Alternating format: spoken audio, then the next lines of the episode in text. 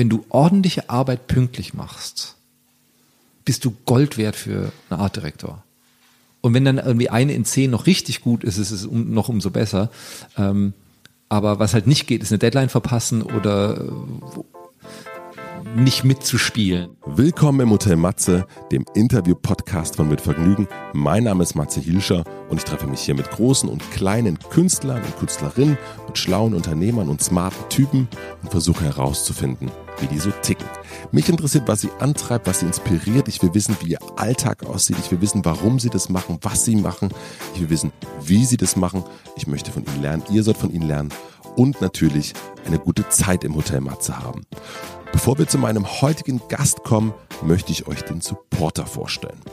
Audible kennt ihr garantiert als führenden Anbieter für digitale Hörbücher und Hörspiele und jetzt auch ganz neu für Podcasts. Denn bei Audible gibt es mehr als 30 Original Podcasts. Das heißt Podcasts, die es nur bei Audible gibt. Von Medienmarken wie Spiegel, Brand 1, Elf Freunde, Weiß gibt es Podcasts, aber auch von kleinen und großen Künstlern und Künstlerinnen, die man vielleicht vom Hotel Matze kennt, wie Ronja von Rönne, Katrin Bauerfeind und Miki Beisenherz.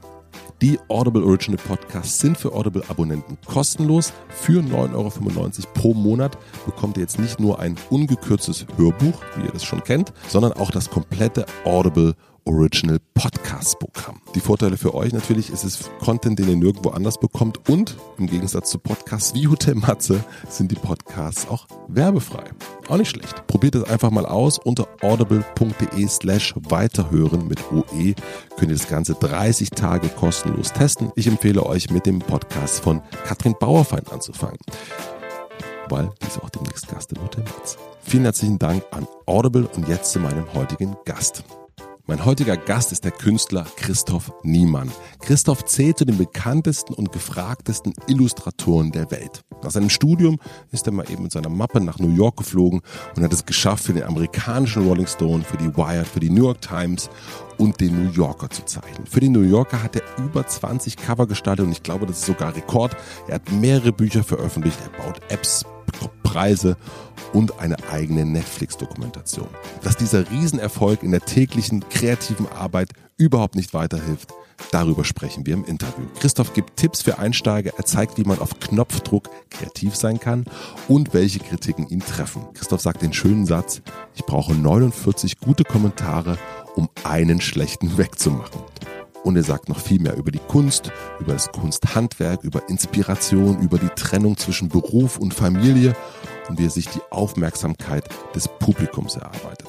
Ich glaube, dass es ein sehr, sehr inspirierendes Interview ist. Kann ich mir vorstellen, es gibt sehr gute Gedanken über die Kunst, über das Kunstmachen. Ich freue mich sehr, dass der gefragte Christoph Niemann zu Gast im Hotel Matze war und ich wünsche euch jetzt viel Vergnügen im Hotel Matze mit Christoph Niemann. Schön, dass es äh, geklappt hat nach ein wenig äh, Vorlaufschwierigkeiten mit dem äh, Besuch. Vielen herzlichen Dank. Ähm, heute ist Tag der Komplimente, habe ich äh, gerade im Internet gesehen. Und ich habe mich gefragt, ähm, was so ein Kompliment ist, was dich wo du sagst, ach, das ist, das nehme ich gerne an. Also wahrscheinlich, also wenn man so deine Facebook-Sachen anguckt, dann schreiben immer toll und inspiring und so weiter und so fort. Also es kommt, du kriegst ja sehr viel positives Feedback. Tatsächlich muss ich sagen, dass Komplimente prinzipiell nicht alt werden. Mhm. Ähm, also fast jedes Kompliment ist eigentlich immer toll, weil ich auch sagen muss, dass ich schon mit den meisten Dingen, die ich mache, für ein Publikum arbeite. Mhm.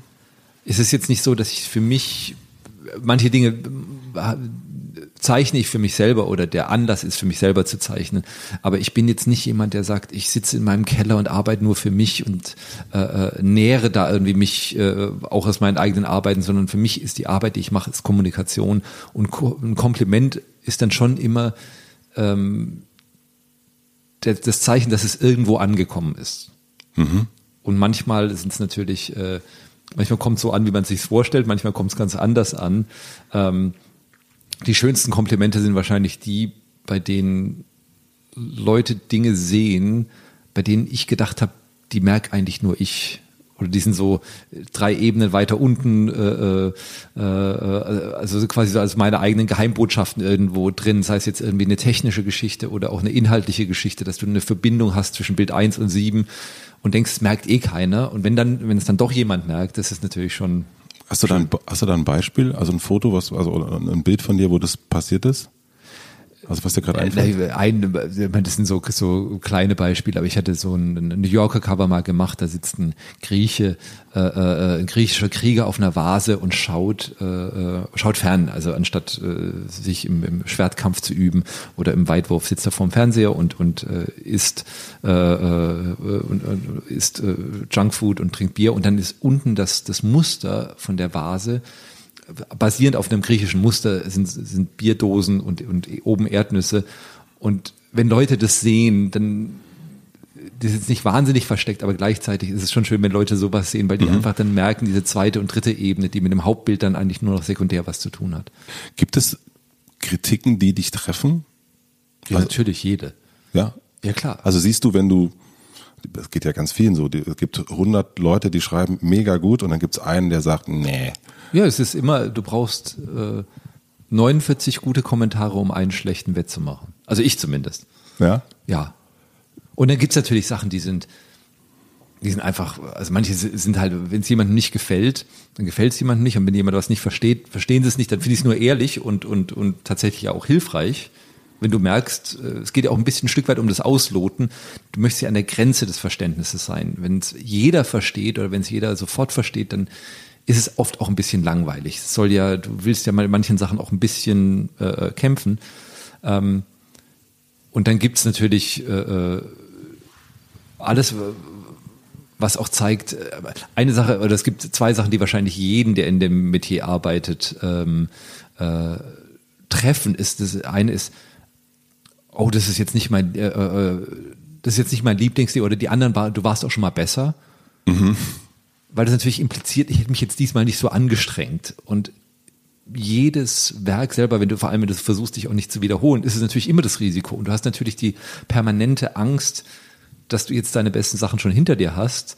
Deswegen trifft sowas natürlich immer dich besonders und denkst, oh ja, vielleicht war es das jetzt. Und das einzig Blöde ist dann so, ja, das weiß ich schon, ich bin ja selber kritisch. Ähm, und das einzig wirklich schwierige äh, Kompliment, was ich Leuten gerne abgewöhnen würde, nicht nur für mich, sondern wirklich für alle äh, meine Kollegen, ist dieses Kompliment, oh, das erinnert mich an so und so. An einen anderen Künstler. An einen anderen Künstler. Und ich, ich habe manchmal selber auch äh, den Drang, sowas zu sagen, weil natürlich, du schaust dir irgendwas an und du fängst an, Assoziationen zu machen, auch mhm. zu anderen Kunst, zu anderen Dingen. Aber für den oder diejenige, die das gemacht haben, ist es immer ein Tritt ins Knie.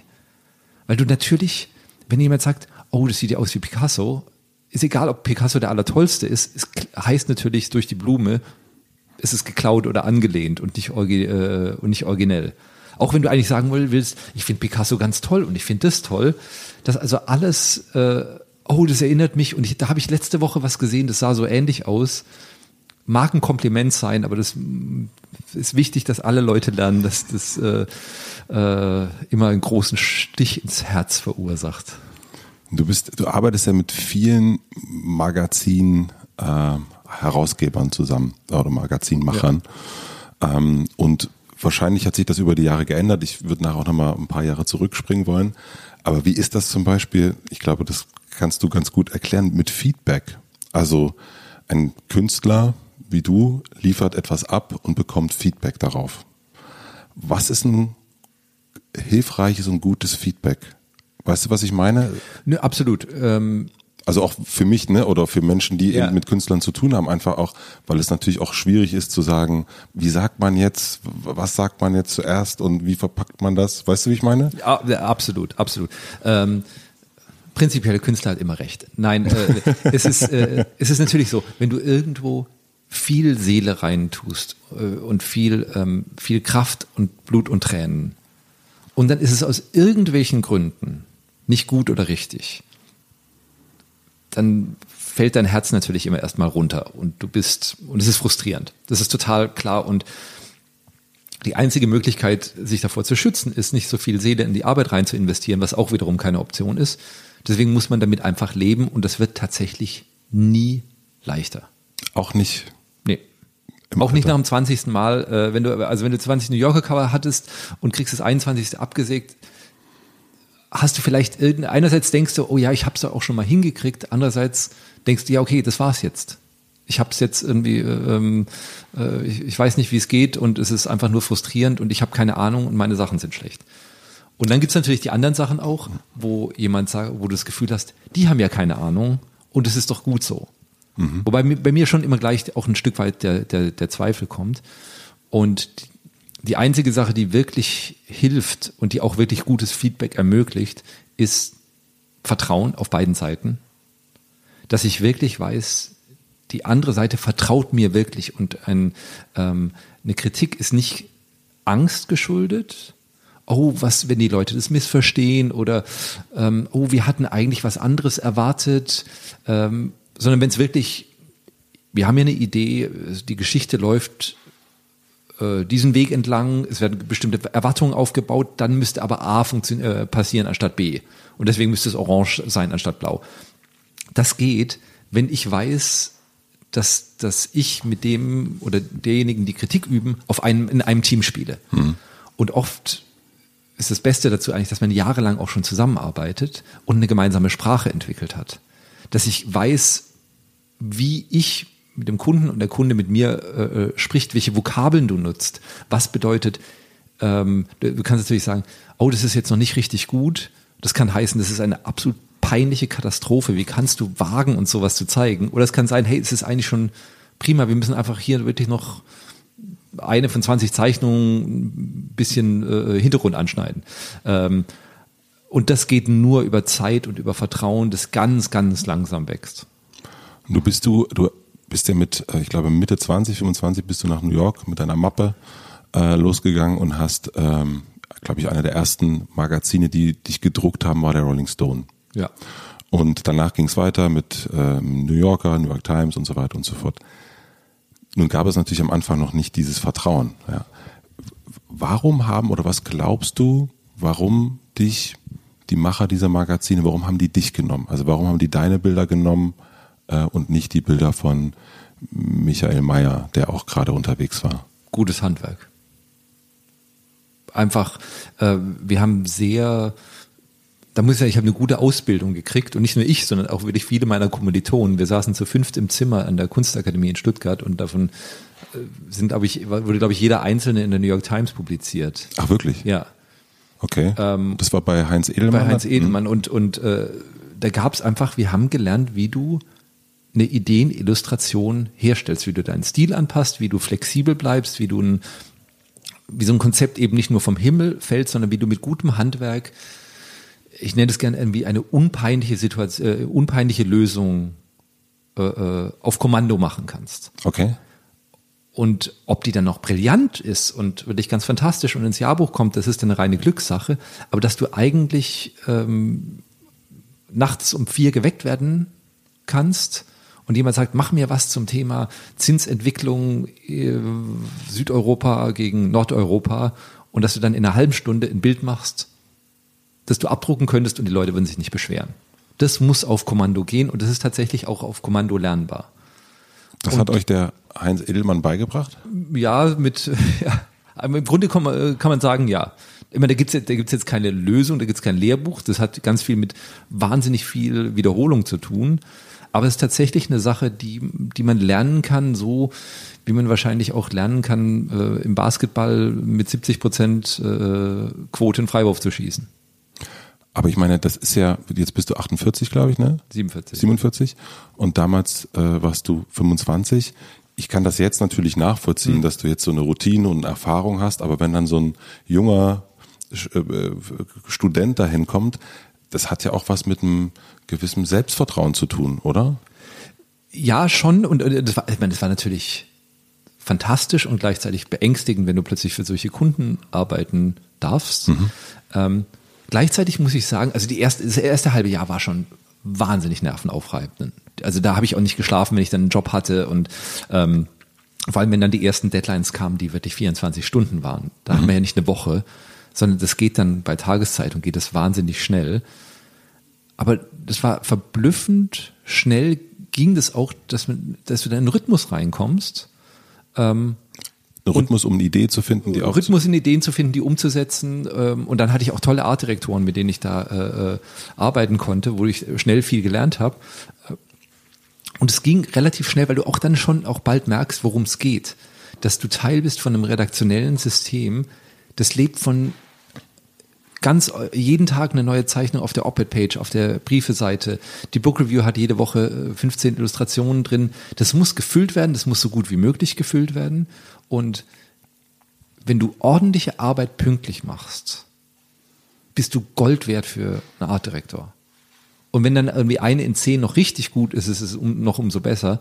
Ähm, aber was halt nicht geht, ist eine Deadline verpassen oder äh, nicht mitzuspielen. Also dann auch, wenn es eine Änderung gibt, eine Stunde vor Deadline, die musst du einfach machen. Sonst machst du den Leuten das Leben so zur Hölle. Und da habe ich dann schon relativ schnell gemerkt, dass das die beste Arbeitsversicherung auch ist. Das heißt, korrekt sein, pünktlich sein, ähm, eine gute Idee natürlich auch haben, aber vor allen Dingen irgendwie der, der zuverlässige genau, äh, Deutsche zu sein. Äh, ein Stück weit ja. Oder ich habe dann irgendwie, das ist ein bisschen wie, wie wenn du Klempner bist, dich ruft jemand an und das Rohr, da sprüht das Wasser raus und du musst hinkommen und musst gucken, dass das Rohr irgendwie dicht ist. Ob du es jetzt mit, mit äh, Klebeband machst oder perfekt zuschweißt, es geht auf jeden Fall mal darum, dass das Ding innerhalb von einer Stunde nicht mehr äh, leckt. Und das ist deine, das ist deine Aufgabe. Und die kannst du irgendwie zum gewissen Grade lernen. Und dann kannst du doch ganz andere Sachen machen mit deinem Handwerk, aber das ist mal so die, die, die Hauptarbeitsbeschreibung. Das ist so ein bisschen so Hausmeister-Job. Äh, ja, Job, nee, ja, absolut. Ja. Und kannst du diesen, also ich meine, du hast es natürlich studiert über Jahre, aber kannst du so eine Essenz von dem, wenn man sagt, so Ideenentwicklung, kannst du das runterbrechen und sagen, okay, ich, was braucht es, um so, also genau diese, jetzt hast du natürlich diese Erfahrung von, äh, von vielen, vielen Jahren, aber gerade am Anfang, wo du sagtest, der hat uns beigebracht, wie man schnell zu was kommt, also wie man schnell eine Idee entwickelt? Also wenn ich jetzt sagen müsste, wie geht eine redaktionelle Illustration so als absolute, so, so die knappste Beschreibung ist, das erste ist, ist es eigentlich meistens wie eine Überschrift. Das heißt, die muss funktionieren, ohne dass ich den Text gelesen habe. Mhm. Und das ist oft, glaube ich, eine Schwierigkeit in, in, in, in redaktionellen Illustrationen, dass die funktionieren erst, wenn du den Text gelesen hast, oder oft wollen dann Redakteure, dass du viele Dinge aus dem Text da reinpackst. Ähm, und dadurch werden die überladen und funktionieren auch nicht, weil sie dich auch nicht einladen, weil es dann so zu Wimmelbildern, äh, zu Wimmelbildern werden. Das ist auch wieder ein Stil, der funktionieren kann, aber eigentlich ist es wie eine Headline.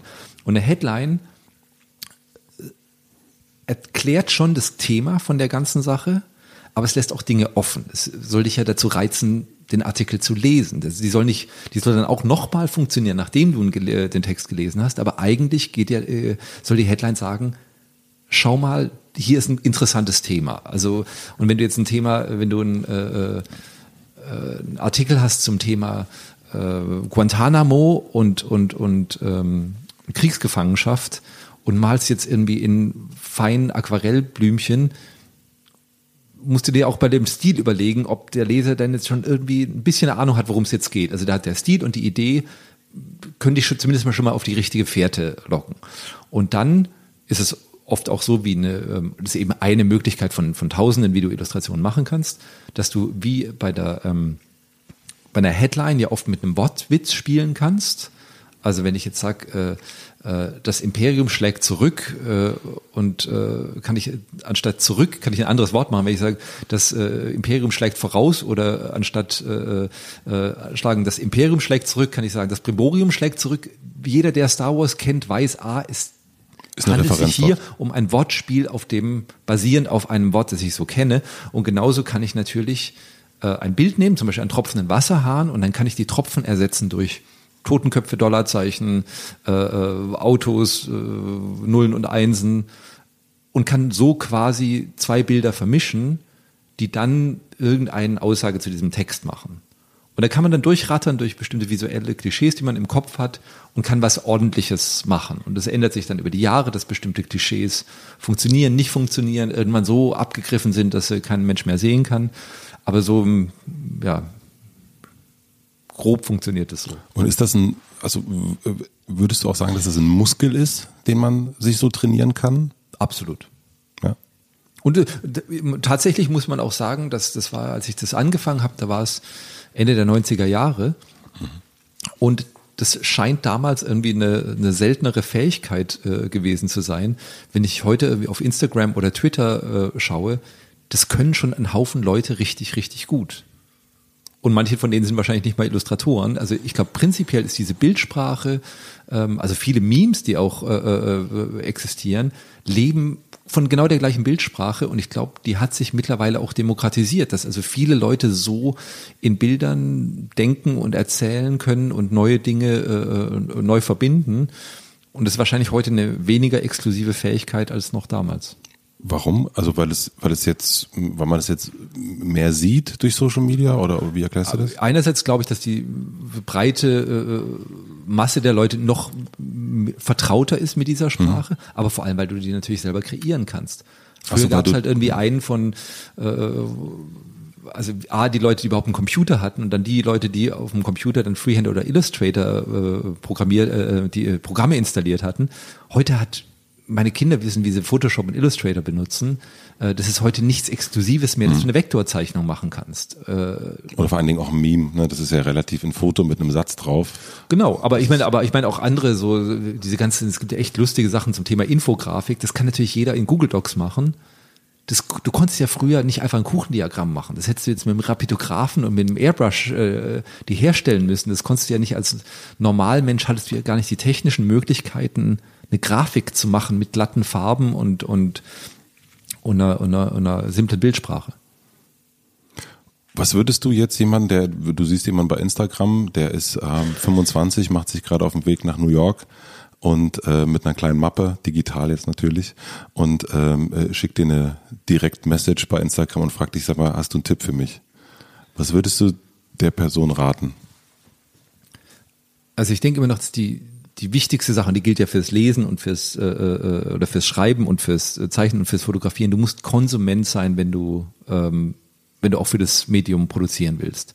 Und wenn du sagst, ich würde gerne für äh, den New Yorker illustrieren und hast aber den New Yorker noch nie gelesen, dann wird das ein Problem, weil du immer du musst die Kultur von einer Zeitung verstehen. Oder wenn ich jetzt für Mode äh, illustrieren will, und aber noch nie auf einer Fashion Show war und auch nicht in dieser Welt drin lebt, dann wird es wahrscheinlich nicht gut gehen. Das kann schon mal, ich kann schon mal einen Job kriegen und äh, alles geht zum gewissen Grade, aber du musst dich schon ein Stück weit auch mit dem Thema identifizieren und jetzt nicht sagen, ähm, oh, ich würde gern für Gucci malen, weil ich finde, habe gehört, sie sind irgendwie cool, sondern du musst in der Welt auch schon ein Stück weit leben. Du musst eine Ahnung haben, warum sieht jetzt die Kollektion 2018 anders aus als die von 2017? Was bedeutet es überhaupt? Wie fu funktioniert Mode? Und wahrscheinlich musst du selber auch, das ist jetzt nicht, dass du bestimmte Kleider tragen musst, aber du musst der Seele von Mode dann ein bisschen nah sein. Und wenn du für ein Wirtschaftsmagazin arbeitest, dann sollte dich das Thema schon auch als Leser interessieren. Und ich glaube, da hakt es dann oft, dass du, dass die Welten dann fremd sind. Glaubst du, dass die Menschen dann eine, äh, sich was wünschen, was sie gar nicht sind? oder was machen wollen, was sie, wo sie gar, noch gar nicht drin sind, eben zu sagen, auch Mode hört sich ja spannend an, aber gar nicht wissen, wie das funktioniert. Meinst du das damit? Das ist weniger, nee, aber äh, jede Art von, von, von oder von dieser Art von, von Bilder kreieren lebt ja von der Empathie mit dem Leser. Das heißt, ich mache ein Bild, das du nachher als Leser anschauen sollst und dann eine bestimmte Sache fühlen sollst, ob jetzt ein, ein, ein bestimmtes Konzept oder eine ganz äh, freie Assoziation. Das heißt, ich muss während ich zeichne oder fotografiere oder animiere, muss ich das ja immer wie ein Leser betrachten und muss sagen, funktioniert das jetzt? Ist es jetzt spannend? Ist es langweilig? Ist es zu absurd? Ähm, hat es dieses gewisse Etwas? Und wenn ich jetzt zum Beispiel für, für Nike oder Adidas ähm, Zeichnungen machen würde zum Thema Rennen, mhm. Und ich laufe aber nicht. Ich weiß nicht, wie sich das anfühlt, wenn du vielleicht auch mal drei Tage hintereinander wie zehn Kilometer durch den Tiergarten gelaufen bist und weißt du, diese Mischung aus Müdigkeit und andererseits willst dein Körper aber jetzt äh, wie auch, weil du dich so dran gewöhnt hast und äh, diese Mischung zwischen irgendwie so Leiden und Endor Endorphin, das hilft dir einfach, glaube ich, dann zu merken, ob du wirklich jetzt in dem Bild was getroffen hast, was, was, äh, äh, was das Thema wirklich umreißt und jetzt nicht auf einer abstrakten konzeptionellen Ebene, sondern wirklich auf einer emotionalen Ebene. Und genauso ist es beim Thema Politik auch, dass äh, du kannst schlecht für ein politisches Magazin arbeiten, wenn du nicht wirklich auch in deiner Freizeit, äh, äh wenn es dich interessiert, wie jetzt die, die, die Verhandlungen zur großen mhm. Koalition gelaufen sind. Mhm. Wenn du eigentlich denkst, ach, die nerven doch alles, nur eh nur korrupte Idioten, dann kannst du nicht ernsthaft für einen Leser, den es wirklich interessiert, ein, ein, ein Bild schaffen. Das heißt, das würdest du dieser Person, die dann losgeht, zu sagen, geh dahin, wo du sozusagen schon den Personen, denen du schon bei Instagram folgst oder Sachen, die du liest. Das Thema, das Thema, also praktisch arbeite für die Leute, wo du für die Themen, die dich selber interessieren. Oder wenn du jetzt wirklich sagst, ich würde aber gerne arbeiten für im Thema Mode oder im Thema Sport oder im Thema Politik, dann verbring auch Zeit, geh dann los und liest einfach mal drei, vier äh, Magazine durch, dass du weißt, wie fühlt sich dieses Magazin oder dieser Fernsehsender, wie fühlen die sich an? Weil nur so näherst du dich ja auch der Kultur, dass du dann auch ein Stück weit äh, äh ein Gefühl dafür kriegst, kann ich da was beitragen? Mhm. Äh, kann ich, kann ich in dieser, wie, in, wie kann in dieser Kultur mein Bild funktionieren oder nicht?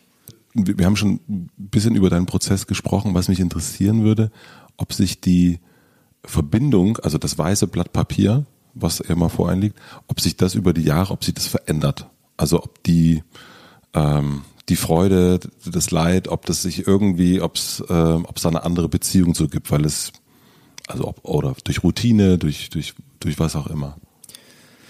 Ja, die hat sich schon verändert. Also ganz am Anfang war es natürlich einfach die, die Angst, aber das war wirklich die ersten zwei, drei Monate, war es wirklich so die Angst vorm Scheitern und oh mein Gott, jetzt habe ich hier plötzlich einen echten Job für echte Leute, für ein echtes, für eine echte Publikation. Das hat sich relativ schnell gelegt, weil ich dann eben irgendwann auch das Vertrauen hatte, dass ich was Ordentliches hinkriege. Auch wenn ich krank bin und auch wenn ich äh, äh müde bin, ich werde immer, ich kriege das irgendwie gebacken. Und dann wurde es eigentlich wirklich schlimm, als ich meine selbst initiierten Arbeiten gemacht habe. Weil das Schöne ist, wenn du einen Auftrag hast, weißt du ja, was du machen kannst. Du hast, kannst auch gegen was kämpfen. Du hast ein Format.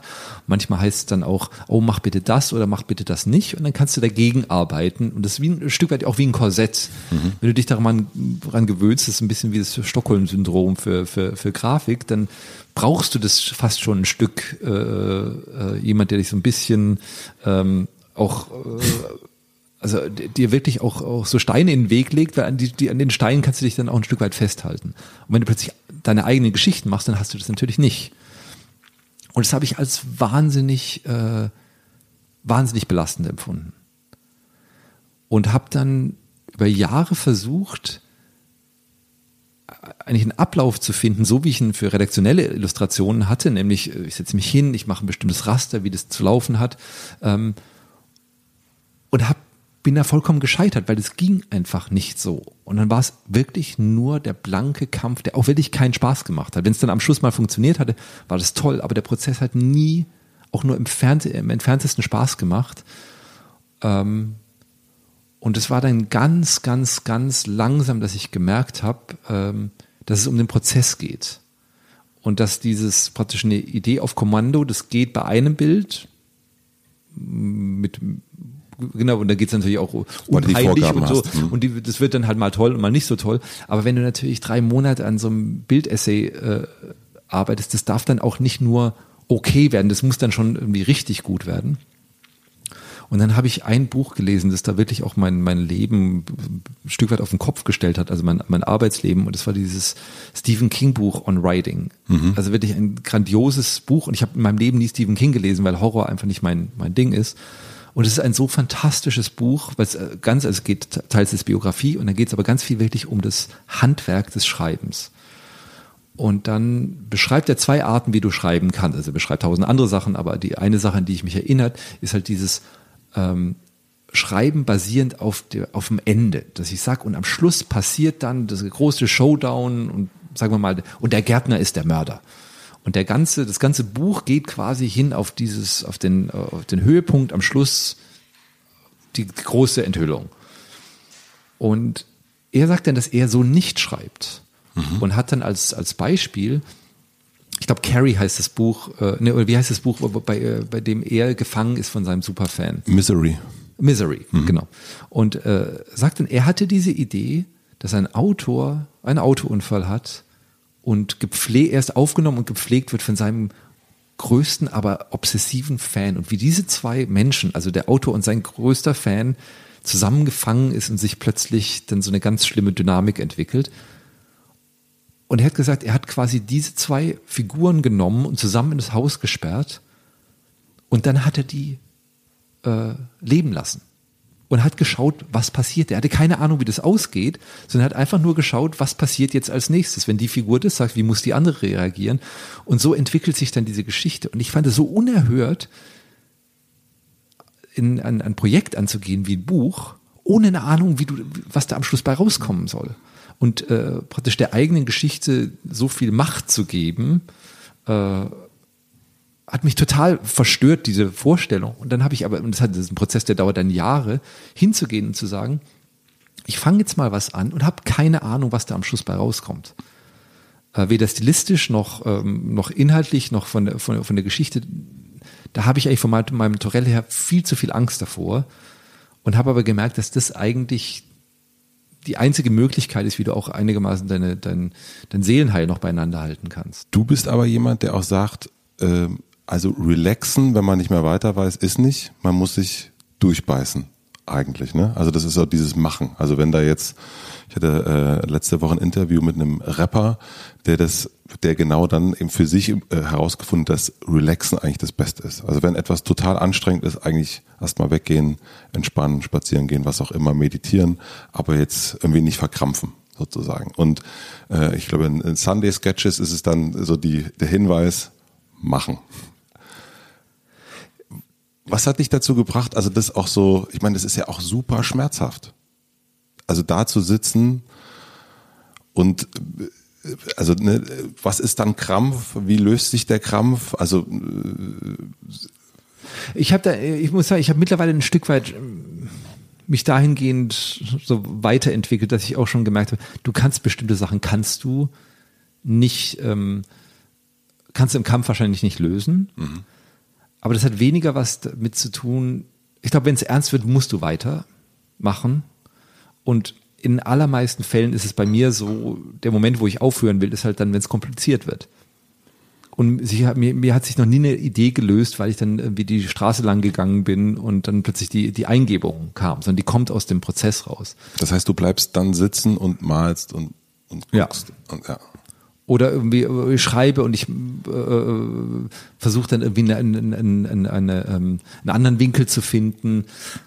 Tatsache ist aber auch, und das habe ich jetzt schon auch gemerkt, dass es ein Stück weit ist wie beim Sport, dass du nur eine bestimmte Zeit, also es ist eine, wie eine Wellenbewegung ist, dass wenn ich jetzt ähm, eine halbe Stunde rausgehe und renne, bis mir irgendwie die, die, die Lunge zu den Ohren rauskommt, kann ich das danach nicht nochmal machen dann muss ich mhm. meinen Körper wieder runterbringen. Und dann ist eigentlich das, was ich tra trainieren muss, ist nicht jetzt danach nochmal eine halbe Stunde rennen, sondern wie kann ich aus den 30 Minuten 35 machen oder 40 oder mal eine Stunde. Aber dass du praktisch diesen, diese Konzentration, diese, diese goldenen Stunden, manchmal hast du ja so diese zwei Stunden, die alles, die den ganzen Monat retten. Und wie kannst du die Wahrscheinlichkeit für diese Zeit erhöhen? Und das hat nichts mit Relaxen zu tun, sondern vielleicht eher was mit kontrolliertem Relaxen. Also dass du sagst, du ähm, machst verschiedene Dinge an verschiedenen Zeiten des Tages und weißt, bestimmte Dinge wie jetzt zum Beispiel Zeichnen, also wenn du zeichnest mit, äh, mit nicht digitalen Medien, also mit, mit, mit, mit Farbe, mit Tusche, da gibt's kein Zurück. Das muss so eine Mischung aus absoluter Lockerheit und absoluter Konzentration sein. Das kannst du nur eine bestimmte Zeit machen aber diese selbst diese Konzentration kannst du lernen. Mhm. Oder kannst du zumindest üben, wahrscheinlich so wie, ich nehme an, wie Yoga oder wie, wie andere Dinge. Und dann musst du dann aber auch da dran bleiben. Ähm, es ist aber eine ganz andere Sache, äh, wenn du jetzt zum Beispiel ein, ähm, eine Buchidee, also ich möchte, muss, möchte ein neues Buch schreiben.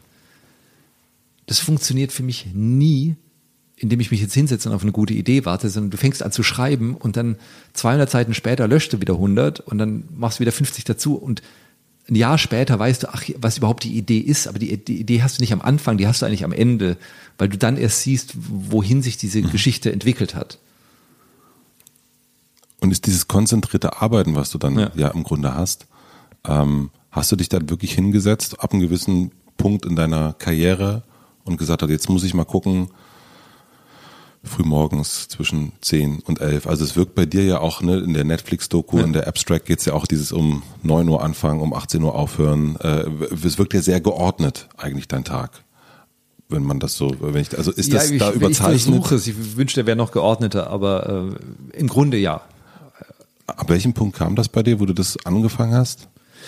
Ich hatte,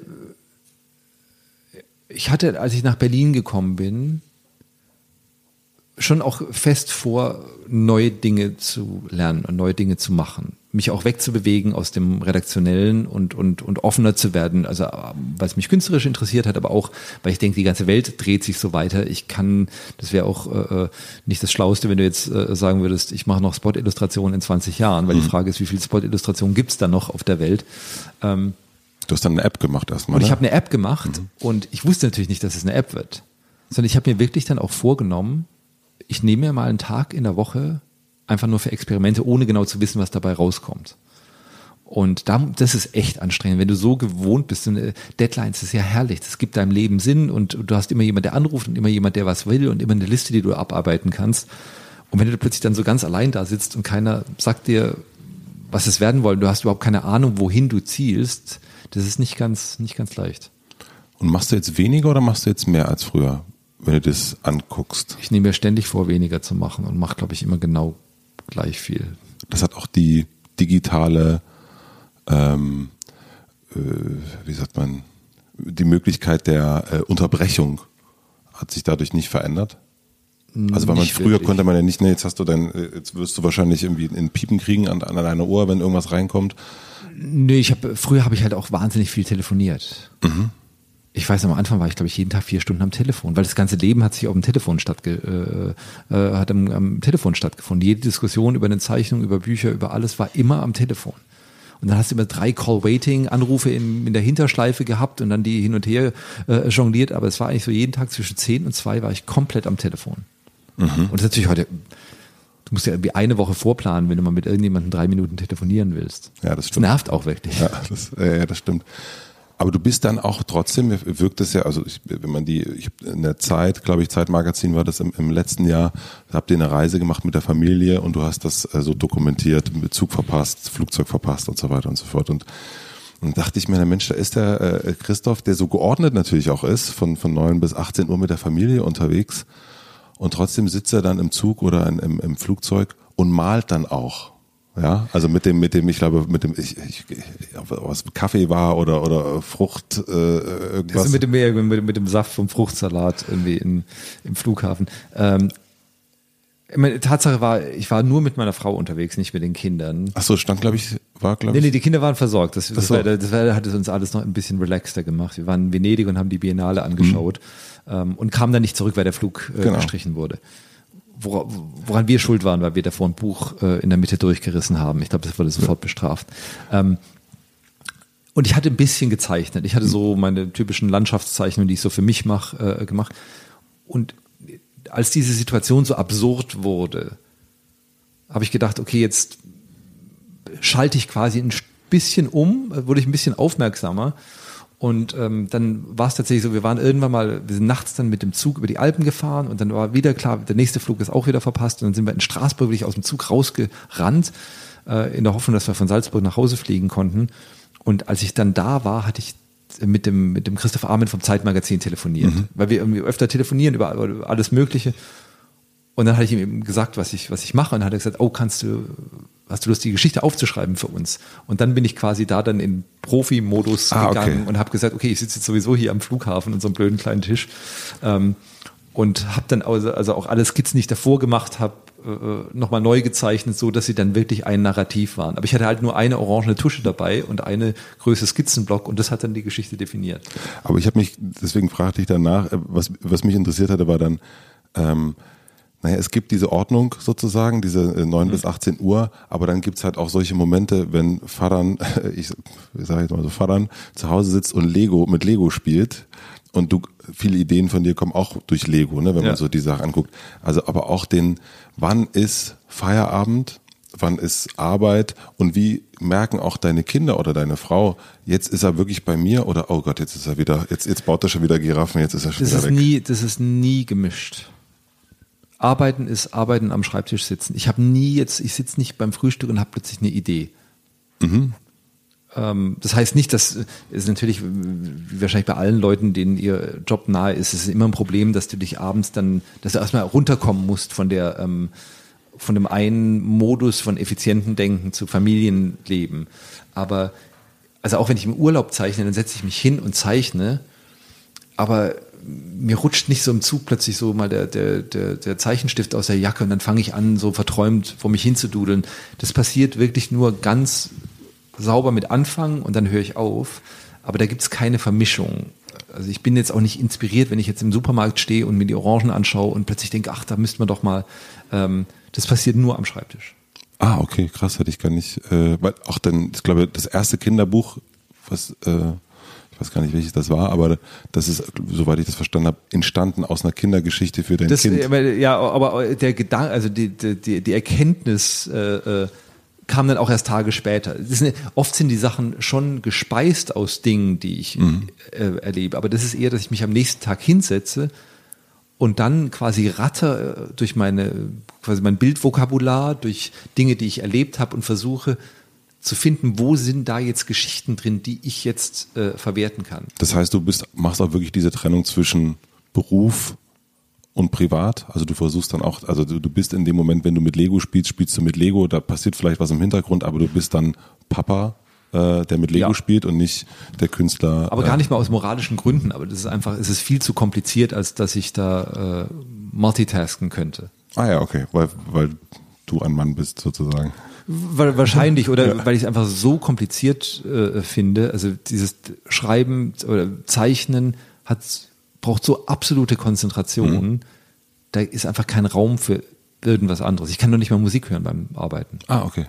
Wann ist für dich ein, äh, ein Bild fertig? Ja, das ist natürlich immer so ein bisschen äh, Also natürlich ein, ein, ein Kampf, aber n- ja, das ist schön, wenn du eine Deadline hast, weißt du, No- wenn's, no weg ist, ist, äh, ist es weg.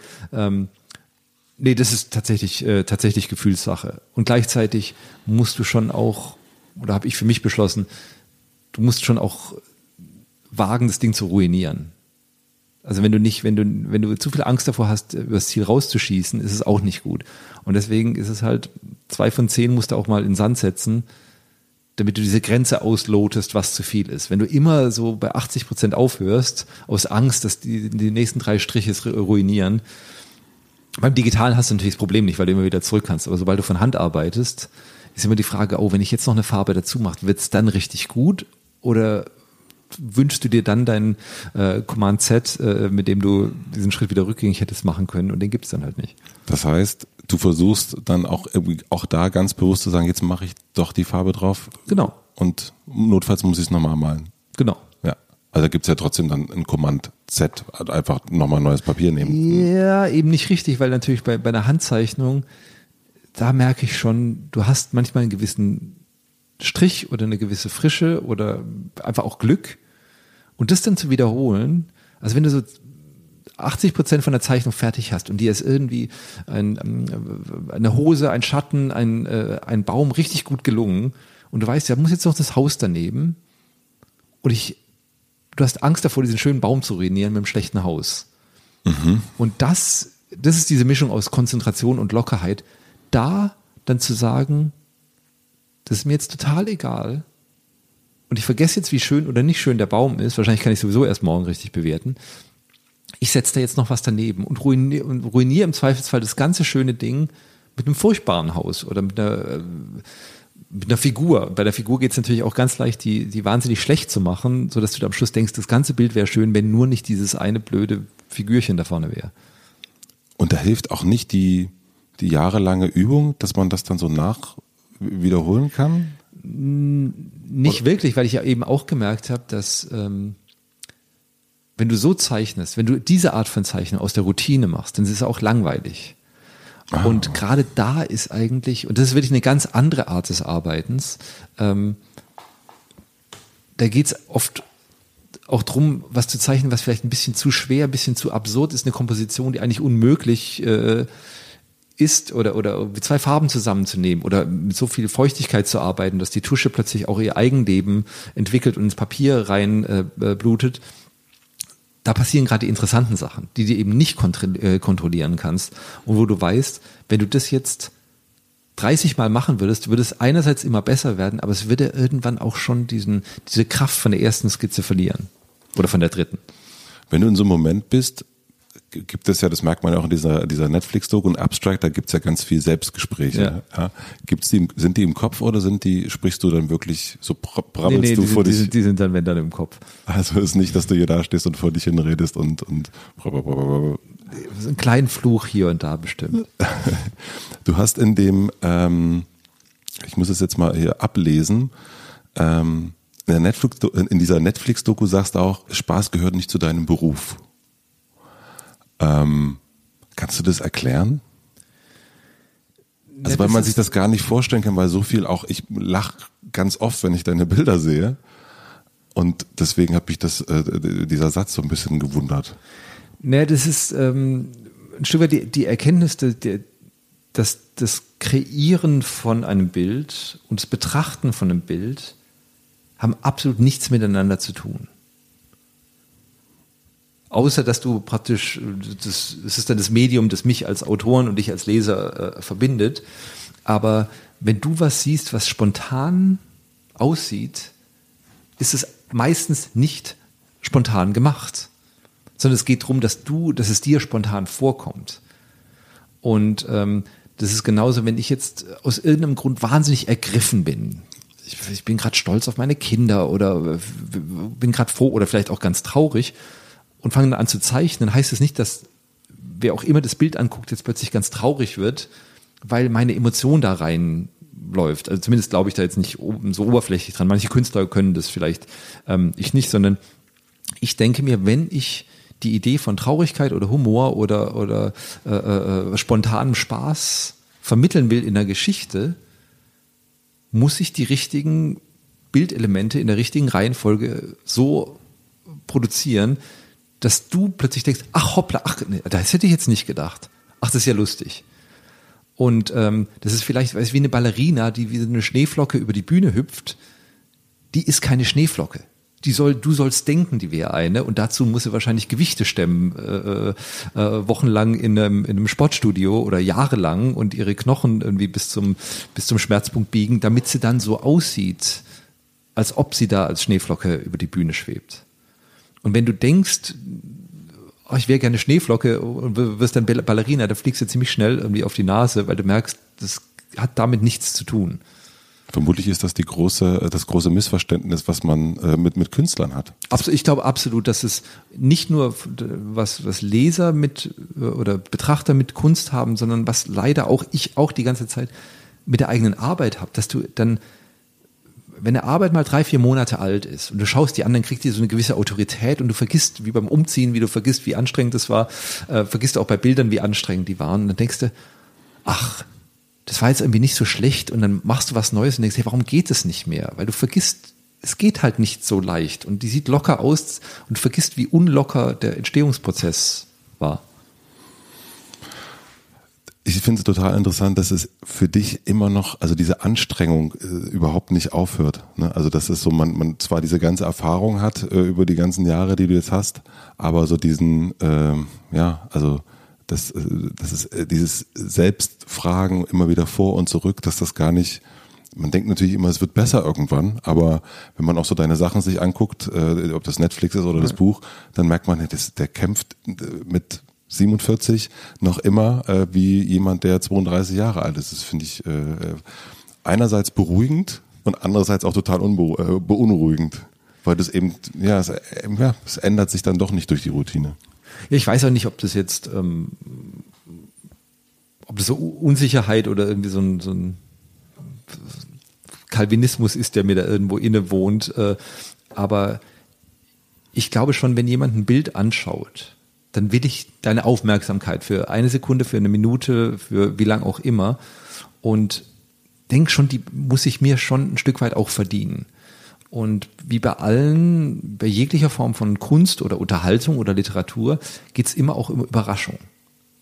Und wenn ich jetzt immer nur die gleiche Sache wiederhole, finde ich das auch eine latente Beleidigung der Leser und denke, das ist weniger, dass ich Angst habe, dass die Sachen dann so schlecht sind oder dass ich das nicht darf, sondern ich denke, so funktioniert es einfach nicht. Wenn du einen Witz einmal gehört hast und gelacht hast, dann kannst du den danach nicht nochmal erzählen. Es funktioniert einfach nicht. Oder fun funktioniert wahrscheinlich irgendwie 80 Prozent schlechter. Mhm. Und beim dritten Mal funktioniert er überhaupt nicht mehr. Und ich mich langweilen wahrscheinlich auch die meisten ähm, Kunstformen, die dann nur aus äh, praktisch das Ding einfach nur noch weitertreiben äh, aus 20 verschiedenen Richtungen. Und ich denke, du kannst stilistisch konsistent sein und trotzdem dich hinterfragen und obwohl ich sonst jetzt nicht wirklich an Karma glaube, ich glaube, du siehst einfach ein Bild an, nicht jetzt unbedingt Leid, aber Spannung. Ob da der Künstler, die Künstlerin versucht hat, an so, einen, an so einen Grenzpunkt zu kommen von Verständnis, Unverständnis, von was eine Komposition kann, äh, ob du das Gefühl hast, ein Fotograf stand da und da war irgendwo ein magischer Moment. Ähm, oder ob es jetzt einfach nur ein selbstverliebtes, ich halte jetzt mal meine Kamera dahin, weil ich so toll bin. Ähm, irgendwo glaube ich, das siehst du in einem Bild an. Das heißt nicht immer, dass leider nicht, dass eine Anstrengung zwangsläufig zum guten Bild führt. Ähm, aber ich, da, glaube ich irgendwie dran. Vielleicht ändert sich irgendwann. Vielleicht werde ich immer mal ganz wahnsinnig ruhig und setze mich selbstverliebt jeden Morgen um zehn hin und mache irgendwie äh, mal zwei Blumentöpfe und, und gehe dann Mittagessen. Ähm, ich kann es mir absolut nicht vorstellen, Vielleicht passiert es irgendwann. Du bist ja auch äh, für Neuerfindung. Ne? Also du hast also den, den, hast äh, lange in New York gelebt und hast dann dich entschieden, New York zu verlassen, nach Berlin zu ziehen und quasi auch äh, zu wagen, weg von deinen, also zumindest äh, geografisch weg von deinen Klienten zu kommen und irgendwie nach Berlin zu kommen und sowas wie eine App zu probieren ja. oder was Neues zu probieren. Obwohl du, wie du es mal erzählt hast, damals äh, ähm, sehr glücklich mit jedem Aspekt deines Berufs warst.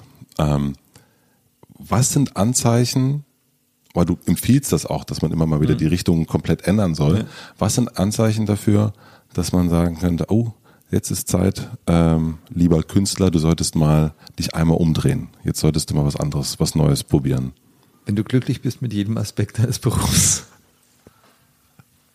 Ja, okay. Ich, ich, das hat einerseits bestimmt was mit mir und meiner Unruhe zu tun, aber ich glaube schon, die Welt ändert sich und, und jegliche Form von Kunst ist ja immer auch eine Reaktion auf eine Welt, die, auf die Welt, die uns umgibt.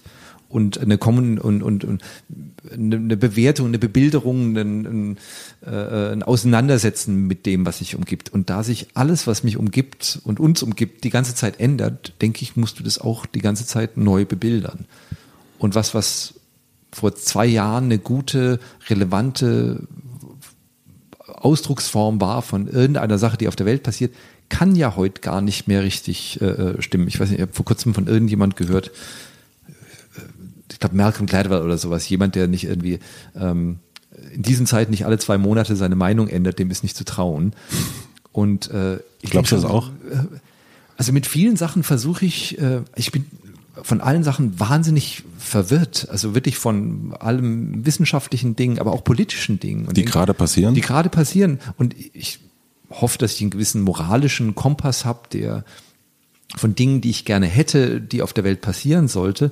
Aber gleichzeitig denke ich, es gibt so viele äh, Situationen, die sich so gegenseitig ausschließen und, und, und, und Dinge, wo ganz klar ist, wenn, wenn wir rechts gehen, passiert das und wenn wir links gehen, passiert das und beide Situationen sind weder, sind nicht annähernd gut äh, und das sind einfach die Realitäten. Und dann kommen ständig und dann gibt's noch 20 andere Sachen, die wissen, können wir noch gar nicht wissen.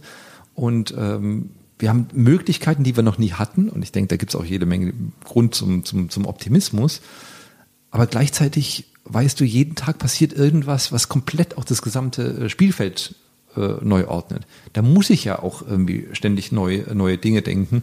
Und da glaube ich, gibt es auch keine Ideologie von, von keiner Seite, die da länger als drei Jahre wirklich gültig sein kann. Wann hast du zum letzten Mal so ein, so ein also ich meine, der, der Wechsel von New York nach Berlin war ja mhm. wirklich sehr radikal und wirklich, mhm. Ne, also boah, wann hast du zum letzten Mal so für dich oder auch also noch, noch mehr sichtbar deine Richtung geändert? Also jetzt in der Arbeit oder im Arbeit oder ich meine, das ist ja, das, diese Veränderung hat ja wirklich, ist ja, hat ja einen Eingriff auf alles gehabt, ne, sowohl privat als auch Beruf. Ähm, also für mich ist die, die größte Änderung war wahrscheinlich jetzt wirklich in den letzten drei, vier Jahren mehr, ähm, mehr Zufall zuzulassen. Mit den Fotos, mit den Zeichnungen auch ein Stück weit äh, mehr aufzumachen also in den Arbeiten auch Dinge zu machen. Ich habe mittlerweile viele Jobs, wo ich den Leuten sage, was ich früher nie gemacht hätte. Ich mache euch was und ich mache, wenn es euch gefällt, ist es prima und wenn es euch nicht gefällt, dann geht's halt nicht. Während für mich von meinem Selbstverständnis früher absolut essentiell war. Du kannst alles nochmal verändern, du kannst, du machst immer drei Versionen und wenn die drei, drei nicht gut sind, dann machst du fünf oder sieben oder zehn. Kurze Frage dazu, wenn die drei oder fünf Versionen nicht gut sind, nach deinem Empfinden oder nach dem Empfinden des beide, Kunden? Beide. Oder hm. das heißt halt eben auch des, des Kunden, weil wenn ich jetzt, wenn du kommst zu mir und sagst, ich hätte gern einen Film und ich mache dir drei Ideen und die gefallen dir nicht, dann das bringt natürlich nichts, wenn du irgendwas nimmst, was dir nicht, was dir nicht gefällt. Und das hat jetzt weniger was damit zu tun, dass ich denke, ähm, ich bin jetzt so ein großer Künstler, ich mache keine Änderungen mehr, überhaupt nicht, weil äh, ich denke, ich kann immer noch Änderungen machen, ich weiß, wie das Handwerk funktioniert, sondern eher das Sehen drum, dass auch das Publikum, glaube ich, so aufmerksam geworden ist, dass du eine Idee ansiehst, ob die jetzt ähm, dreimal durch den Fleischwolf gegangen ist und in so und so vielen Marketingabteilungen nochmal äh, rumredigiert worden ist und jetzt nicht aus Stolz, ich meine, du kannst ja immer sagen, ich hätte gern mehr, mehr Geld und, und, und, und so bezahlt werden, sondern du siehst so einer Idee eine gewisse Spontanität an. Und ich weiß, das ist ein, das ist ein, das ist ein bisschen ein, ein Wagnis, für mich auch, weil manchmal werden die Dinge einfach nicht gut. Und dann musst du sagen, gut, dann war es nicht gut und dann machen wir es jetzt einfach nicht. Aber ich glaube, um in der Welt, in dieser visuellen Welt, in der wir gerade sind, bestehen zu können, da kommst du mit so super gescripteten äh, geplanten Dingen nicht mehr so richtig weit. Es sei denn, du machst wirklich die ganz große Nummer und machst dir Herr der Ringe, Star Wars, irgendwie solche, äh, aber das, das ist eben meine Sache nicht. Ähm, und dass ich mich im Moment mehr verlasse auf, auf Zufälle. Und das ist ein, für mich ein riesiger Schritt gewesen. Und hat sich dadurch für dich auch was, also zum Negativen verändert? Also hast du gemerkt, dass durch diese Richtungs, durch diesen Richtungswechsel auch Sachen weggefallen sind, wie dass zum Beispiel Leute sagen, oh, nee, mit, mit, ich möchte nicht mit dir arbeiten oder ich möchte, oder ich, boah, der ist jetzt so ein bisschen zu locker oder, oder, also. Ne, dich ruft ja meistens keiner an und sagt, ich hätte dich ja angerufen, aber. Ja. Ähm, aber siehst du irgendwie, ich meine, du hast ja einen Vergleich, ne? Wir hatten erst schon dieses Thema mit dem, wie viel arbeitet man und du sagtest so, du arbeitest eigentlich konstant gleich, aber ja. ähm, hat sich da irgendwas verändert? Also so in dem Sinne? Nicht, nicht wirklich. Nee, ich, da habe ich, also von der Zahl der Anrufe ähm, ist es schon so, dass dann neue, so viel neue dazukommen für Dinge, die ähm, äh, weniger redaktionelle Anfragen sind, die ich auch nicht äh, ähm, annehmen kann äh, oder will gerade. Ähm, aber nee, das, das, ich habe jetzt kein negatives, ähm, kein negatives Resultat gespürt. Es fühlt sich manchmal ein bisschen verlorener an. Und wenn ich meine, ich habe letzte Woche, da konnte ich äh, äh, einfach nicht Nein sagen, habe ich ein Cover gemacht für die für die New York Times Book Review, für dieses äh, äh, äh für dieses verrückte äh, äh, Wolf-Buch äh, über, über Trump, äh, ah, Fire ja. and Fury. Mhm. Äh, also über die über die Buchbesprechung. Und das war so ein bisschen wie früher. Ich habe Format gekriegt, ich habe die, äh, die, die äh, Rezension gelesen, ich hatte natürlich viel mitgekriegt über, über das Buch und es war so eine ganz klare Aufgabe. Und es war so ein bisschen wie nach Hause kommen. Und ich habe mich angestrengt. Ich hoffe, die, das Ergebnis ist gut geworden. Aber das war so vertraut. Es hatte so einen Anfang und ein Ende. Und da habe ich schon gemerkt, ach, das, das, man schläft irgendwie so ruhig mit solcher Arbeit. Das heißt, du könntest, jetzt könnte wieder eine Richtungsweg. Nee, bloß nicht, bloß nicht. Ja. Aber, aber das war irgendwie äh, so ein, äh, äh, es hat halt so eine, so eine Vertrautheit. Und da habe ich gemerkt, du bist halt sonst immer ein bisschen in so einer, äh, im Limbo mit freieren mit freieren mhm. Dingen. Aber das habe ich mir ausgesucht und, und ich denke, dafür ist jetzt gerade einfach auch die Zeit. Nicht nur für mich, sondern ich glaube, medial ist, ist das gerade das interessantere Thema. Ich habe noch drei schnelle Fragen. Äh, und eine noch kurz, kurz dazwischen. Ähm, du hast ganz oft sagst du über die Sachen, die du machst, sagst du lesen. Äh, Habe ich das, also über deine, über deine Kunst. Ja.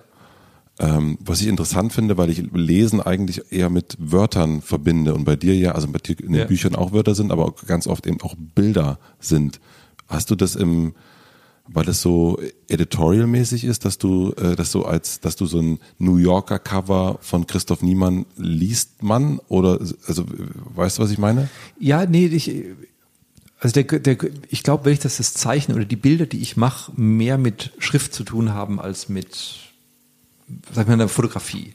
Wenn ich dir jetzt ein Foto äh, äh, zeige von einem blühenden Kirschbaum, dann schaust du den an und, und erinnerst dich vielleicht mal an einen, den du gesehen hast, aber du kannst den anschauen, auch wenn, wenn du den noch nie gesehen hast. Oder wenn ich dir jetzt einen Fisch zeige, den du noch nie gesehen hast, mhm. denkst du, ah, guck mal, der ist irgendwie blau und orange gestreift und interessant. Ähm, die ganzen Bilder, die ich zeichne, wahrscheinlich fast ausnahmslos, funktionieren nicht so. Die funktionieren nur mit dem, was du schon weißt. Das heißt, es ist eigentlich eine gelernte Sprache. Wenn du jetzt das Wort Auto liest, also A, also ein Dreieck mit, das aussieht wie ein A und ein U und O, das macht ja keinen Sinn, es sei denn, du hast diese Formel mal gelernt. Und wenn du eine Geschichte liest, ist, dass du Formeln, die du gelernt hast, nämlich die einzelnen Worte, neu arrangiert hast und plötzlich diese neu arrangierten Worte plötzlich einen anderen Sinn machen. Du musst aber davor lesen gelernt haben, du musst die Bedeutung von Wörtern, von Syntax und so weiter verinnerlicht haben. Und darum auch lesen bei dir, ne? Und die Bilder, die ich mache, die leben, du musst als, mit, äh, als, als Leser, als Betrachter, musst du die ganze Arbeit bringen. Du kannst dich jetzt nicht hinsetzen und sagen, ach, guck mal, wie schön oder wie bunt, sondern selbst wenn es eine malerische, konzeptfreie Landschaftszeichnung ist, musst du wahrscheinlich so eine Landschaft selber schon mal erfahren haben, damit es bei dir klickt. Mhm.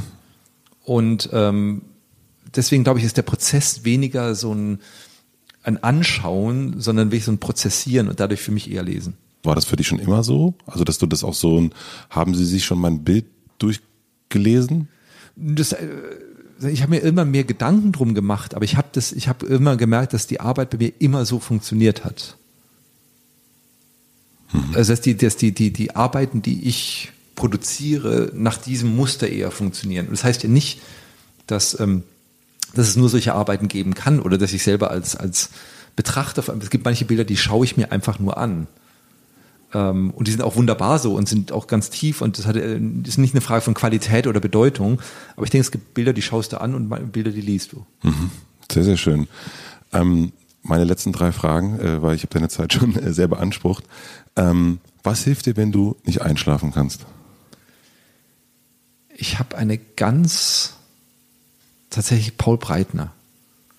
Ähm, Hilf mir mal. Ich habe irgendwann mal drüber nachgedacht, wie Paul Breitner einen Eckball schießt und stelle mir das haargenau vor, wie Paul Breitner, Fußballspieler aus den mhm. 70er Jahren, ähm, ganz langsam einen Anlauf nimmt und den Ball langsam in den Strafraum schießt und da sind irgendwelche Leute, die steigen hoch und so zum Kopfball. Und ich versuche mir diese Szene so genau wie möglich, jede einzelne Bewegung vorzustellen. Und das ist eigentlich so meine beste Routine, die ich habe äh, dann einzuschlafen. Das ist wahrscheinlich so eine Art Schäfchenzellen. Außer das ist, und ich frage mich nicht, warum es Paul Breitner ist. Das hat sich irgendwann mal so eingebürgert. Ähm, ich weiß auch nicht, ob es immer funktioniert, aber. Das musst du unbedingt mal aufnehmen, so als Sprache. Ich glaube, das ist so wirklich, ich bin jetzt, also viele hören ja auch Podcasts, auch äh, Hotel Matze, so sagen so kurz vorm Einschlafen. Ich glaube, ich bin selber jetzt auch gerade, während du es erzählt hast, bin ich, habe ich schon runter, bin ich schon runtergefahren. Das glaube ich, musste wirklich mal so diese ganze, ich habe mir jetzt schon wirklich, ange ich bin kein Fußballfan, aber ich stelle mir das. Das hat nichts mit Fußball zu tun. Das nee, ist einfach nur, nur eine Szene. Das ist so eine, so eine Bewegung zwischen körperlicher Bewegung und dann der Ball und äh, sehr gut. Du kannst so rein und raus zoomen aus der Szene. Ähm, äh, was denken Leute über dich, was gar nicht stimmt? Darf ich wahrscheinlich gar nicht genug äh, äh, drüber nachdenken. Ähm, aber die, die Sache, die ich am meisten höre, sind so spontane Einfälle, dass ich so durch die Gegend laufe und, und, und so in der U-Bahn sitze und dann lustige Sachen sehe und dann so die, die Glühbirne über meinem Kopf angeht und das Zeichenbuch rauskommt. Äh, Habe ich auch gedacht, tatsächlich. Ja. Ich habe auch gedacht, du läufst durch den Supermarkt und siehst eine Banane und denkst, ha, das könnte doch ein Pferdchen sein. Ja. Nee. Okay. Äh, und die letzte Frage, ähm, stell dir vor, ich habe eine riesengroße Plakatwand für dich am Alexanderplatz gebucht und du darfst entscheiden, ähm, ja, bei dir ist es natürlich schwierig, vielleicht, äh, welches Wort oder welcher Satz von dir dort zu lesen sein würde. Vielleicht ist es bei dir auch ein Bild. Hm. Ähm, was für ein Wort oder was für ein Satz wäre das? Oder also einen, den ich mir selber ausgedacht habe, oder? Oder wo du sagst, da steht dann dein Name drunter, aber da steht oben drüber, steht da was drüber, was du sozusagen dieser Stadt, den Menschen, wie auch immer, äh, mitgeben möchtest. Also ich habe ähm, selber, es gibt kein, keine, keine Weisheit von mir, die ich irgendwie auch nur annähernd irgendwie fundiert, fundiert genug halten würde, dass ich denke, dass die Bevölkerung des Alexanderplatzes die braucht. Ich habe einmal irgendwie ein Zitat gelesen, das, mich sehr bewegt hat und das war, äh, ich kann es auf Englisch sagen und dann aber auf Deutsch übersetzen. Be kind to people, everyone's fighting a fight. Und das ist so diese, diese, diese Grundempathie, sei nett zu Leuten, weil jeder an irgendwas nagt und seinen eigenen Kampf kämpft. Und es ist so offensichtlich, aber das ist, glaube ich, eine Sache, an die ich mich selber auch, glaube ich, äh, jeden Tag äh, wieder erinnern sollte. Weil man natürlich, gerade wenn du auch in einem kreativen Beruf drin bist, du hast, du gehst auch in ziemlich tiefe, dunkle Täler in deinem Kopf rein und vergisst äh, sehr schnell, dass jeder Mensch, mit dem du da zu tun hast, natürlich in irgendeinem anderen, vielleicht in einer ganz anderen Situation drin ist, ob ihm jetzt morgens das Knie wehgetan hat oder wie gerade das, das Konto auf Minus gegangen ist oder sonst irgendwie äh, eine Sache. Und einfach davon auszugehen, dass es bei jedem so ist. Ich glaube, das könnte auch auf dem Alexanderplatz den Leuten helfen. Also sei nett zu Leuten, jeder kämpft seinen. Jeder Camper ist, äh, hat ja. irgendwie so eine Sache, an der er gerade nagt. Mhm. Schön. Vielen herzlichen Dank für deine Zeit. Danke dir. Äh, ich äh, bin gespannt auf alles, was noch kommt und äh, ja, ich also ich glaube, dass das Thema der äh, der, der Zerrissenheit, äh, das, da wird es noch sehr, sehr viel geben und ich freue mich, dass, äh, also, weil deine Bilder ganz oft Antworten geben oder zumindest so Denkanstöße und das äh, freut mich immer wahnsinnig, das zu sehen und dann immer zu lachen oder nachzudenken. Also äh, vielen herzlichen Dank dafür auch. Danke dir. Danke. Vielen herzlichen Dank fürs Zuhören. Ich freue mich wie immer wenn ihr diesen Podcast abonniert. Ich glaube, ihr wisst inzwischen, wo man das machen kann. Ich freue mich über Insta-Story, Screenshots. Wenn ihr das Ganze at Matzehischer taggt, dann sehe ich das auch und kann mir ein Bild machen, wie ihr so aussieht. Viele machen mittlerweile auch so einen Film, was sie währenddessen machen, wenn sie diesen Podcast hören. Auch großartig, finde ich, finde ich sehr, sehr gut. Mein Gruß dieses Mal geht an die Damen von Unique aus Berlin, die, ich glaube, ich bin mir jetzt gar nicht mehr so sicher, sechs Folgen Hotel Matze gebraucht haben, um ein Gemälde zu malen. Ja, also das kann man auch machen, während man Hotel Matze hört, einfach ein Gemälde malen. Also stellt die Staffel heraus. Vielen herzlichen Dank an Audible. Bis zum nächsten Mal. Euer Matze. Tschüss.